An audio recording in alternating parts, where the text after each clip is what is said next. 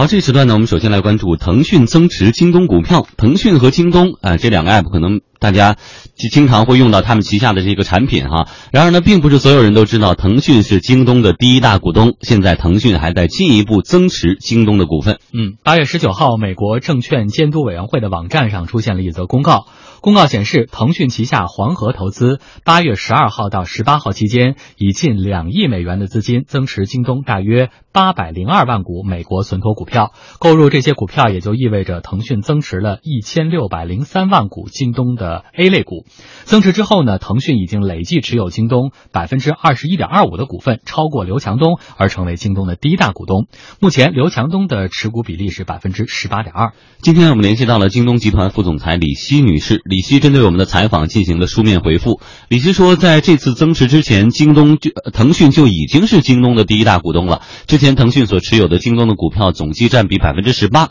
双方在达成战略合作之后，有多方面的深入合作。而从二零一四年开始，京东和腾讯就有了股权和业务层面的合作。李希告诉我们，二零一四年五月在微信上开通购物一级窗口，而二零一四年的八月在手机 QQ 上开通了购物一级入口。这两个入口吸引了大量新用户在微信和 QQ 上购物，并且获得了京东卓越的电商购物体验。通过这些合作，京东获得了大量从腾讯引流来的客户，这也给京东的快速成长提供了重要动力。而这次增持，有分析人士认为，近期资本市场可能认为京东的核心业务的增速放缓等因素对京东的未来不是很看好。但是此番腾讯的增持，再加上一些优秀的人才加盟京东，都会增强资本市场的信心。所以我们说到京腾计划，京东和腾讯的合作，但怎么说都像是腾讯。在帮京东导流，微信、QQ 的这些用户往京东来导，那对于京东能够给腾讯带来什么呢？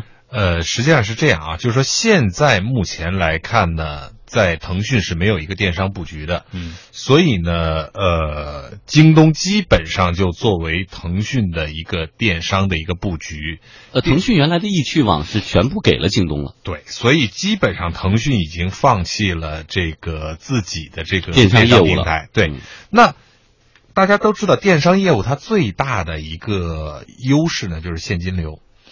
它整个，比如说像京东，它整个 GMV 就是它整个的这种销售额已经过过万亿了。这个时候呢，未来可想象的空间就越来越大了。比如说金融，对吧？完了围绕着这个金融的这种社区，是不是可以反哺腾讯？这个都是有一定的想象空间的，但这个时候我觉得最有意思的是呢，是腾讯增持的这个点，因为大家可能都没有注意到啊，八月十号，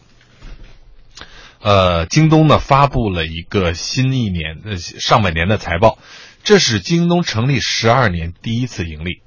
这个盈利的前提呢，就是按照美国呃非美国的通用会计准则。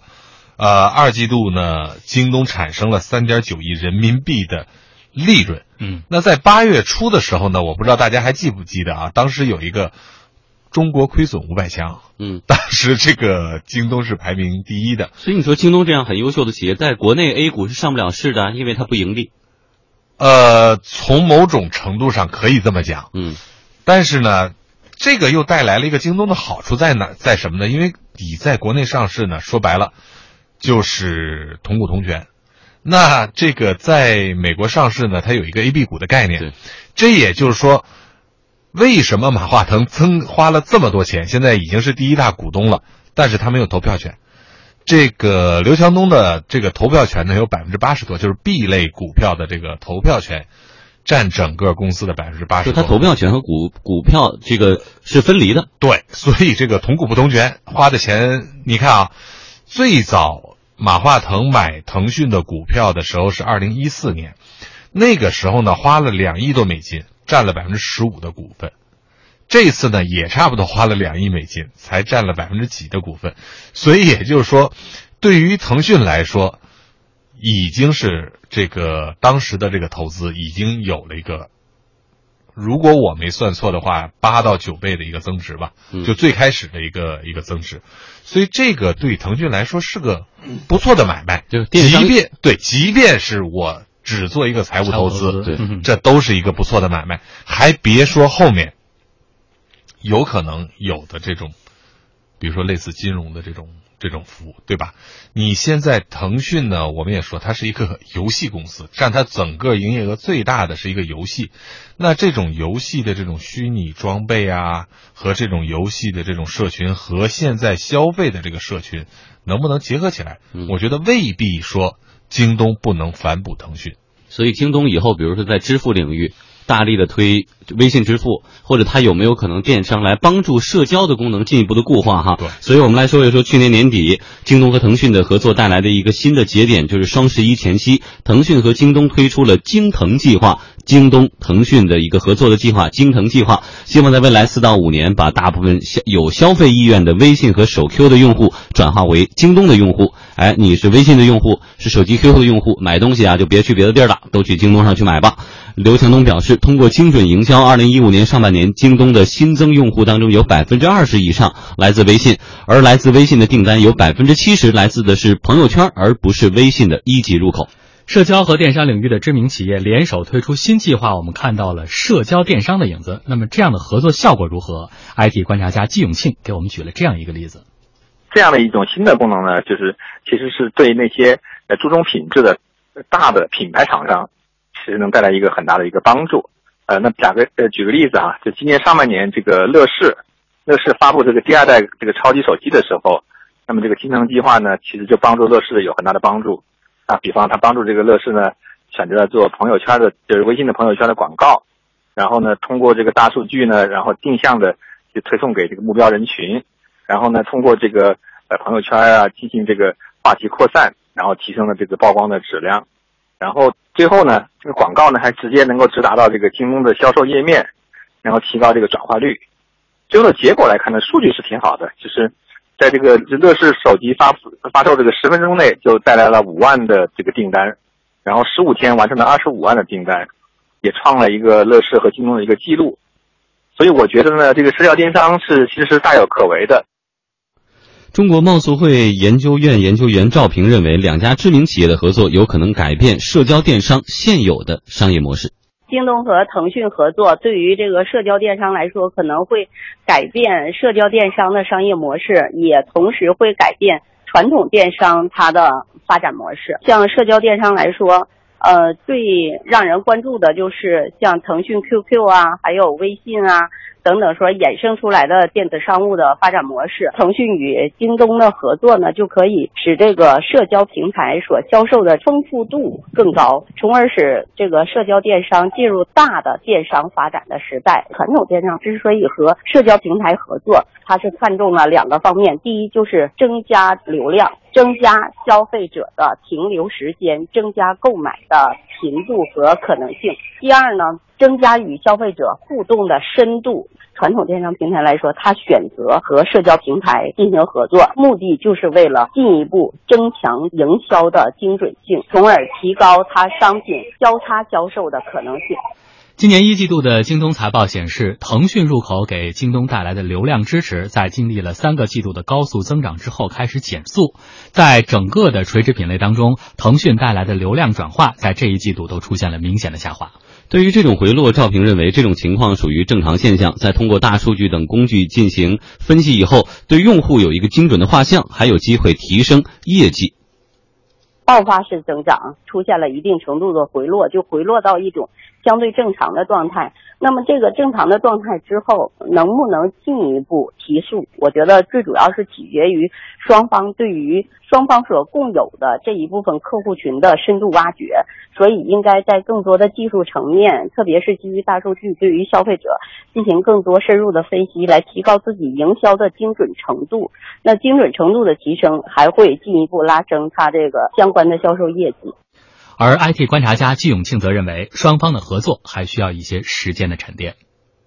需要一个沉淀，因为前段是因为他们前段合作的更多是一个在前端的引流啊，因为之前呢，京东在和腾讯之没有合作之前。那么它的这个流量成本会比较高，呃，它会它只能通过自己去买流量的方式来来经营。那么和腾讯合作以后呢，就腾讯的这个微信呐，还有这个手 Q 啊，给它带来了大量的流量，所以一开始的那个增长，关于社交电商的这个增长是很快的。但是增长到一定程度以后呢，呃，你会发现这个就是。呃，因为就是基数大了嘛，基数大了以后，它的转化率啊的增长啊啊就会出现一个停滞的情情况。所以这个时候，为什么京就是京东和腾讯要推出这个就是新的这个京东魔方，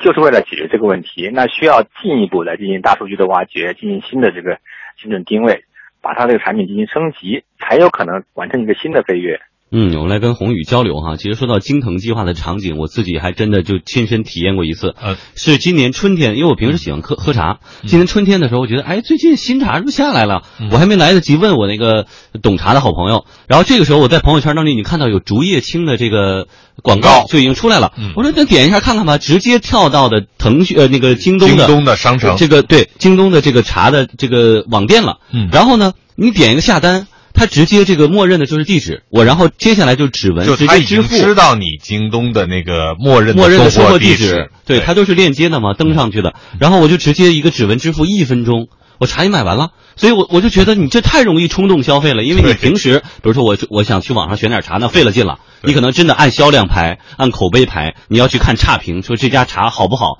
是吧？这个不一定，但你这个可能就在微信当中对一步一步点三下，已经支付尤完毕尤。其是对一些这个男性的用户啊，就是简单方便，可能比怕麻烦，比那个价钱的那个敏感度啊还要还要还要重要。对，所以这个时候你看啊，就是给腾讯带来了一个什么？呃，给京东带来了一个什么变化？京东去年它那个毛利率是千分之四，就是百分之零点四的一个这个综合毛利率。因为今这个京腾计划的实施和这个当时首 Q 的这个计划的实施，今年它那个毛利率升到了多少呢？升到了百分之一点一，也就是说涨了将近两倍的这个毛利率。那反过来说，所有的这个消费者，你们自己可以看看，京东的电视广告和户外广告是不是减少了？今年和去年开始相比，因为它有了这种引流的这个计划，它把大量的广告营销费用和引流的这个费用省掉了，嗯所以带来的整个这个综合毛利率的上升。有个具体的数字，这是京东当时自己公布的，就是说，它将近百分之二十五以上的新的这个客户是直接通过这个 QQ 和那个微信来引流来的。还有一个这个特别重要的一个增长的这个数据是从京东自己公布的，它今年一季度、二季度，呃，手机端的这个用户的消费的量涨了百分之一百四十多。也就是说，它从传统的我们认为说用京东，大家很多的时候都是在网站上嘛，对因为我是从网站上开始用的，所以这种惯性的这个用户习惯我是一直维持着。嗯，而手机 QQ 和微信是我一直我们很多人在手机上用的一个工具，在线时间最长的。对嗯，而这个时候最开始从手 Q 里头开始插京东的这个链接，然后呢，在微信的这个一级主页里头开始插那个京东商城的那个链接，这个时候产生的这个效率，真的我觉得是不可忽视的。嗯，你说这能不能给阿里一个启示啊？因为周五我们还在说这个话题，说 现在支付宝这个整个的呃又升级改版，然后整个这个新界面是遭到大家狂吐槽，嗯。大家会觉得我在一个支付的平台上，你加入那么多的社交功能，嗯。这是本身是有违你这个支付平台它的谁在这儿聊呢？对。对，所以这次你看，如果通过这个京东和腾讯它的这种引流的方式，是不是也能够给阿里一点启示？呃，对，因为这个是有因果关系的，是因为有关系再去买东西，这个事儿是容易的。嗯，因为买东西而建立起关系这事儿是难的。你跟店家成为好朋友了，啊是吧？或者说我们一块儿都到那儿去买葱去，完了咱俩成为好朋友了。对 啊，这个事儿相对来说难，不是不可以啊。哎，但是这种事儿有没有必要说一家做，还是其实这种两家合作的方式会？呃，这个我觉得很难去说哈，就说。嗯呃，你看啊，其实阿里最开始也是投入了大量的这个精力，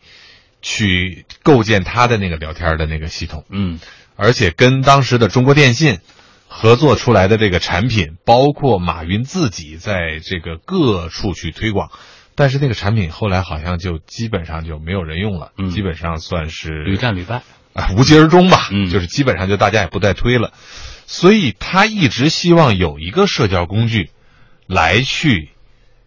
依托，然后再形成一个两方面的转化，因为它本身的这个